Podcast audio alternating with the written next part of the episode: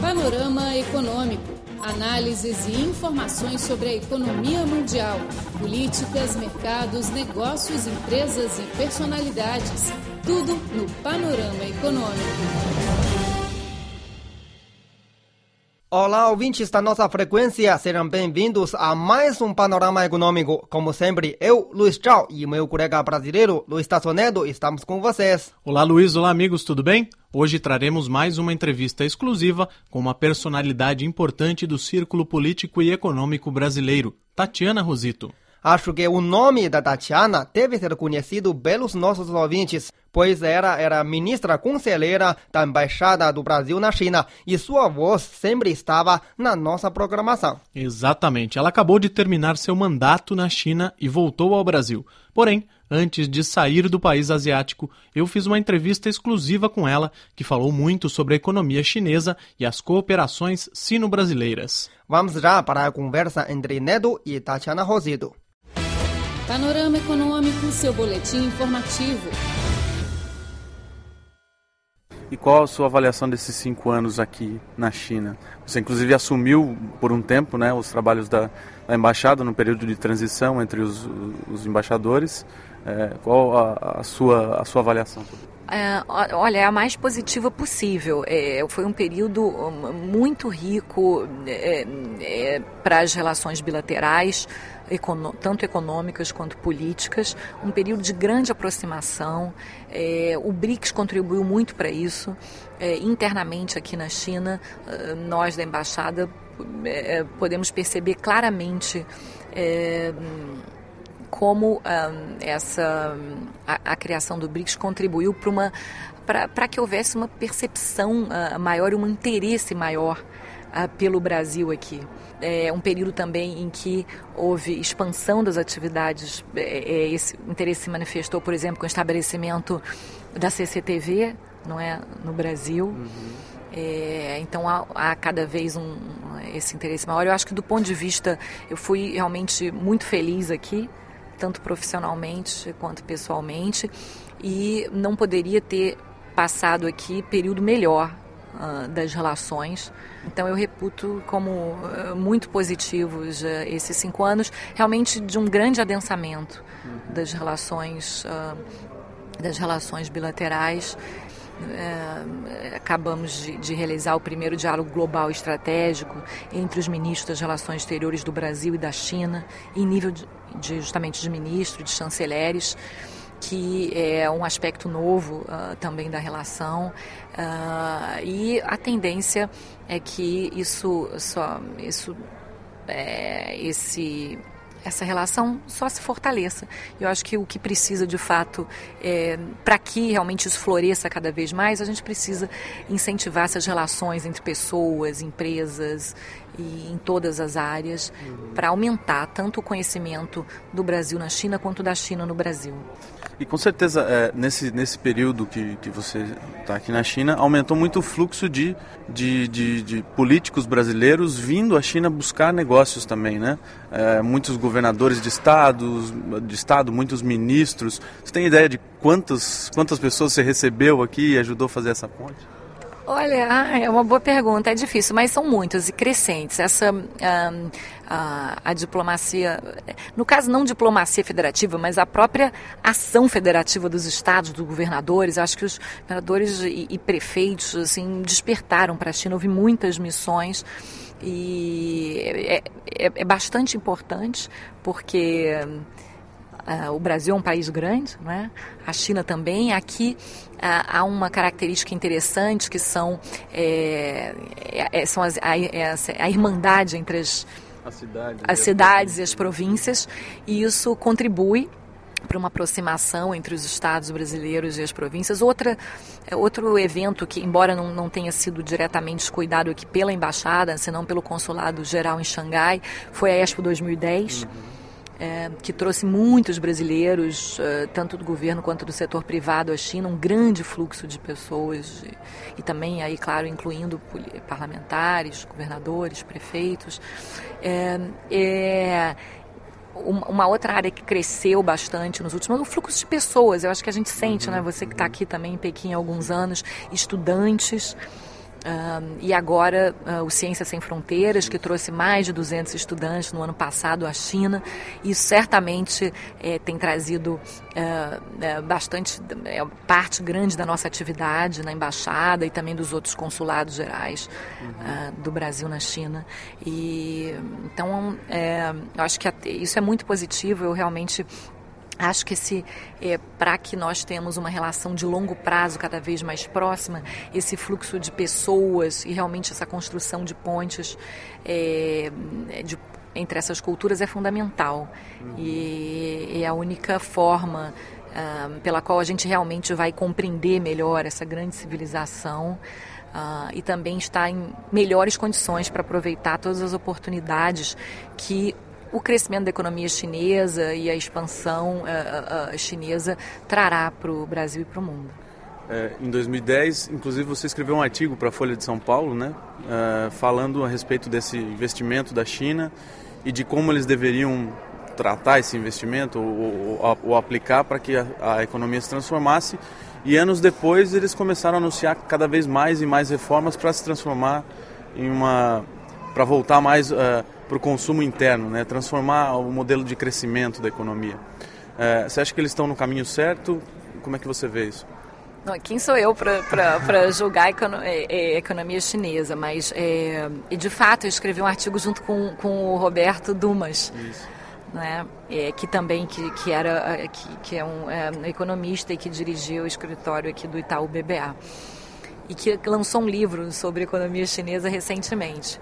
Então, é, mas de fato, a, por incrível que pareça, a China enfrenta ainda hoje as consequências é, desse pacote, desse modelo. Acho que já havia, uh, já, já havia uh, uma certa, um, um, certo reconhecimento, mesmo uh, no início da crise, de que a China, o, o modelo chinês de crescimento baseado investimentos, em exportações, ou seja, num aumento da quantidade, mas nem uhum. sempre da qualidade do crescimento, estava se esgotando. Uh, com a crise é como se eles tivessem conseguido, é quase como um sopro assim, uh, uh, final desse, desse modelo, porque o que houve com a crise, tal, não vamos discutir se isso foi é, é, válido ou não necessário. O fato é que eles adotaram um pacote que, no fundo, exacerbou ainda mais as contradições que poderia haver no modelo. Porque o pacote se focou em investimentos, uhum. investimentos infraestrutura, um pacote é, canalizado basicamente pelos, um, pelos bancos, os grandes bancos chineses estatais, voltado para as grandes empresas estatais também. Então, esse, isso significa. Uh, e voltado para as estatais e também com, digamos, com outra.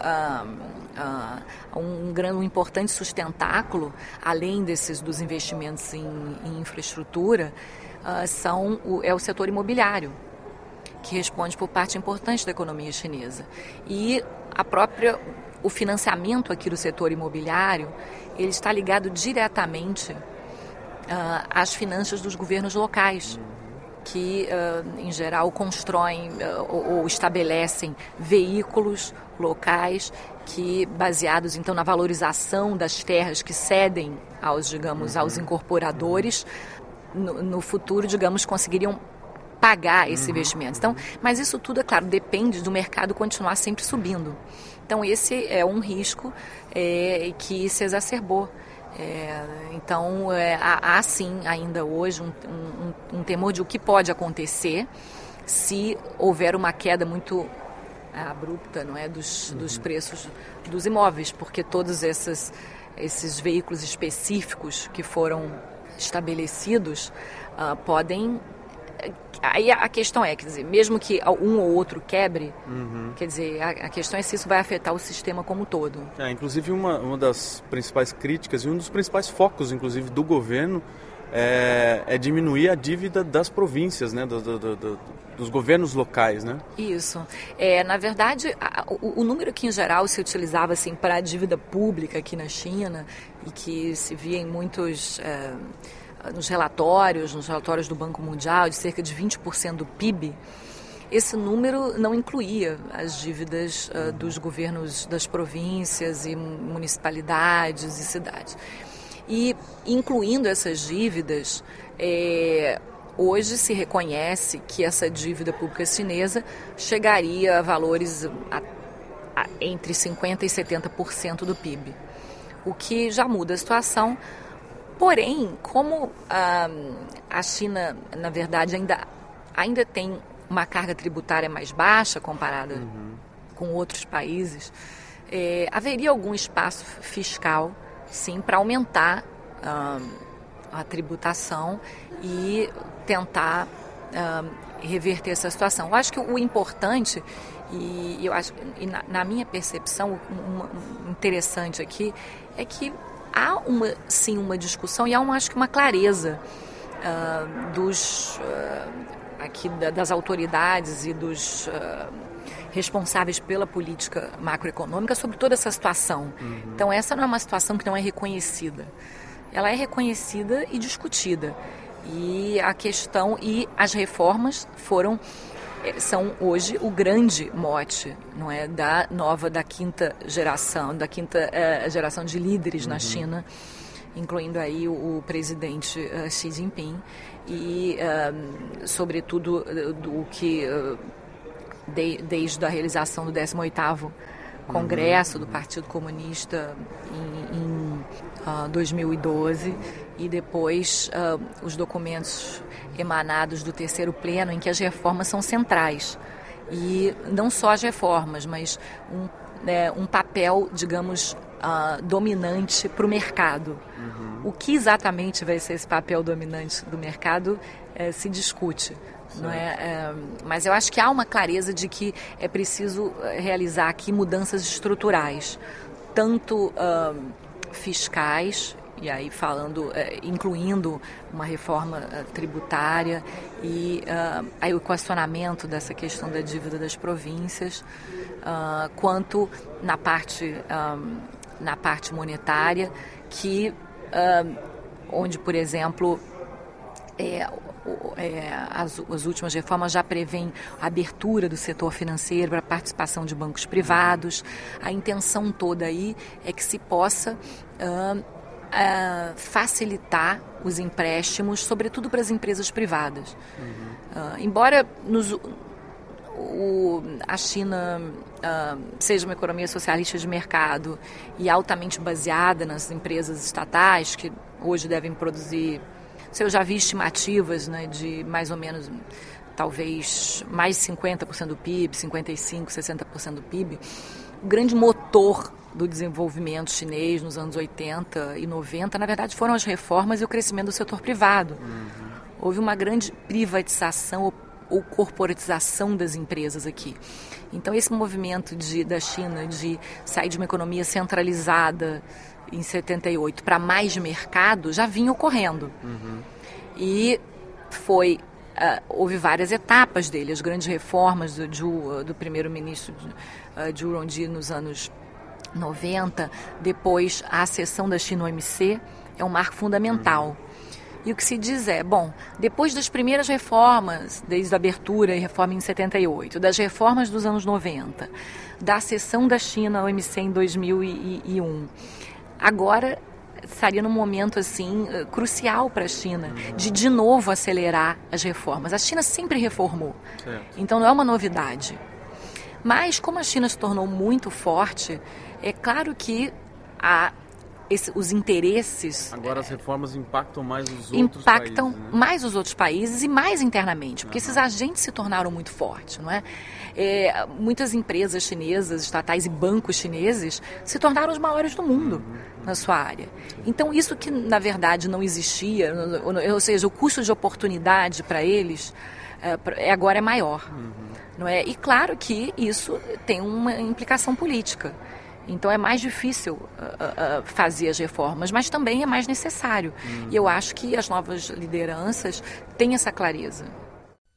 Bom, caro ouvinte, ficamos por aqui o nosso programa de hoje. Muito obrigado pela sua audiência e até a próxima. Lembrando que semana que vem continuaremos nosso papo com a ex-ministra conselheira da Embaixada do Brasil na China, Tatiana Rosito.